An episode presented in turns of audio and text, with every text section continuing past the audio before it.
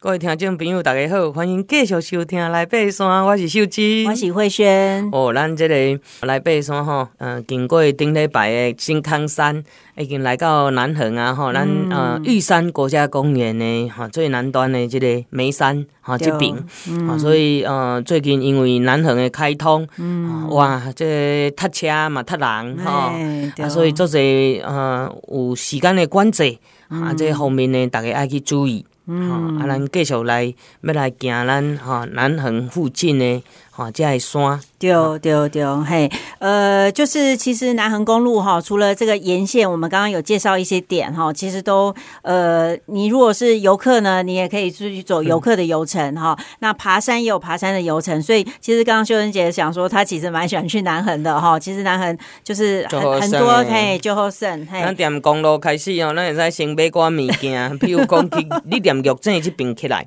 好玉井有一个青果市场，我一定会去的。啊，因哈大。概卖拢是一浪一浪的，吼、哦，什么水晶芭乐，哦，吼，啊，搁有枣啊，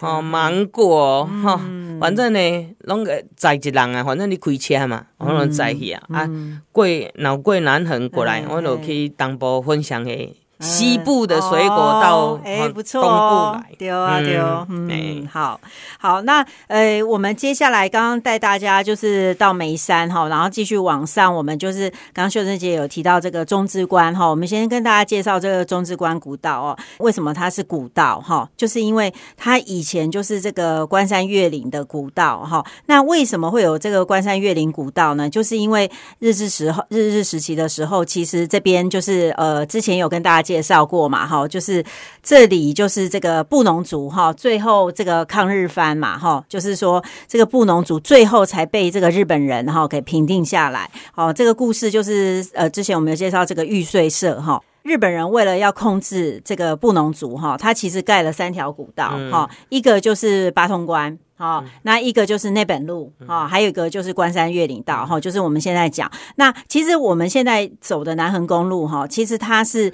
呃，那时候在开路、在修路的时候，是利用这个原来的关山越岭道，好，原原来的这个道路，然后去修筑，就是基本上那个路啊，大概都是沿沿这个古道这样走。那只是说呢，现在公路呢，呃，跟古道的相关位置，有时候会在上面，有时候会在下面，哈。那因为。后来呢，就是呃，大家都就是公路开通了，所以这古道就是当然就慢慢荒废哈，就变成荒烟蔓草这样。那现在呢，国家公园就是呃，这个天池到这个。里关这一段哈，他就是把它这个修复好，然后呢，也做了，也也请很多学者做了一些调查研究哈，然后才整个修备以后才完全开放给大家走哈。那这条路其实我觉得很好走哈，走起来非常的舒服。一开始我们是从长春池这边上去的话，大家这样呃会比较好走，比较顺路哈。那一上去之后，我们其实就看到一个池啊，这个天池对，然后那边有一个观景台哈。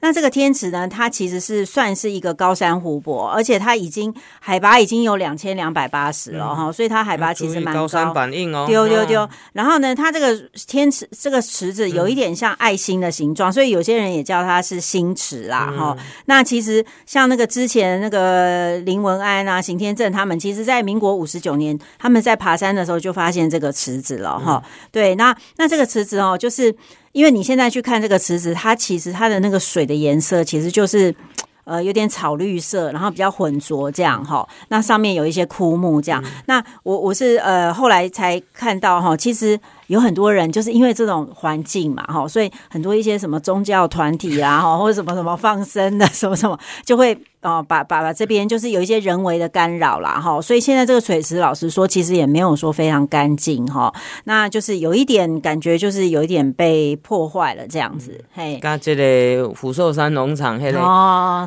那个天池，只要叫天池的 哈，拢是跟什么哈，跟宗教有关系啦，丢丢丢，嘿，所以所以然后然后这边呢，其实它也有有一些，它的观景台那边有一些。呃，现在看起来是有点像草原，然后有一些二叶松长在那边。那听说这个以前也有发生森林火灾，嗯、哦、嗯，所以现在就是变成是这样子的景观。嗯、那如果天气好的话，大家在这边其实可以看到玉山山脉哈、嗯，就是像南玉山那那一带，然后也可以看到玉穗山啊、嗯、这一些哈、嗯。那天气不好的话，当然就是就是一片雾这样哈。那其实呢，我们刚刚。呃，就就然后呢，天池呢，我们继续往里面走呢。其实它，其实它沿途哈，就是其实它大家哦走古道的时候，大家其实可以注意那个路幅哈。它那个路幅其实大概就是一百五十到一百八十公分宽这样子哈，那种才是就是所谓的古道。然后那个古道走起来，就是因为日本的古道都是。缓升缓降啦，哈，就是山腰路，然后沿着等高线，嗯，所以我觉得其实走起来蛮舒服的。嗯、然后那边呢，都很多那个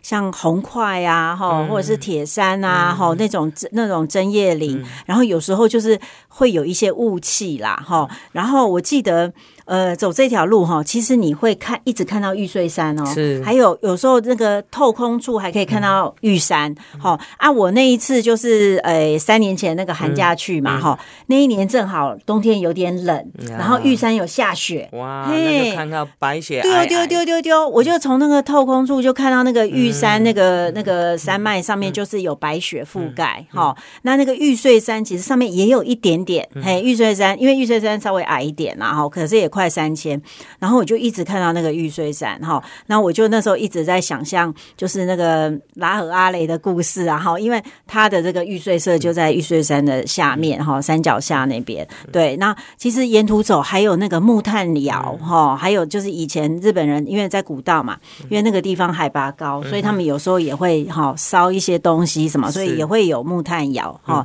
有一个木炭窑的遗址嘿，所以我觉得。然后这个古道呢，一直走呢，就是到最后这个出出来的地方呢，就是这个会有一个住在所，哈，就是中之关住在所，哈，啊，这个住在所其实还有一些博坎哦，哈，都还看得见，嘿，那。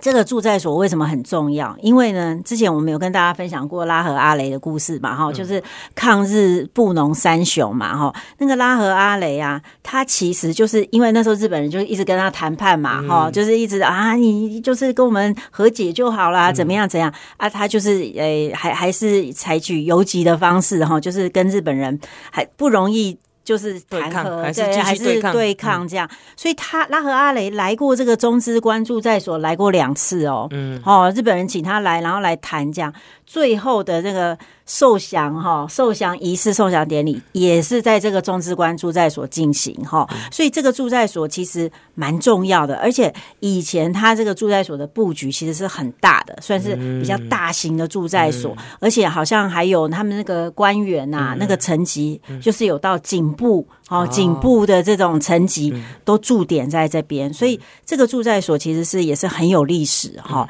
那基本上这个关山越岭古道哈，它其实哈曾。经是台湾最长的古道，因为它其实是从这个高雄市的六龟，嗯，然后跨越中央山脉，然后到东边的关山镇，哇。哦，所以非常长，非常长，嗯。然后沿途呢，它大概有啊，我记得好像二十几个住在所，二十几个住在所哈。那现在有些住在所的遗址都还是有看得见啊，嗯，但是可能最明显的就是这个中之关住在所，嗯。或许哪一天把它连起来。嗯，对，这个就是要这个像山海镇一样。哦，对对对对。不过我觉得是有点有点有点困难了。对对对，毕竟柔肠寸断。对对对对对，嘿，所以这个大家可以如果说哈，想要比较悠闲的走法哈，这个中之关我觉得是很值得去探访的一条古道，而且它其实维持的不错，然后走起来非常舒服。嗯嗯，哎，对对对，我觉得那个。啊、呃，也算是如果有在爬山的高龄者哈，就是中高龄的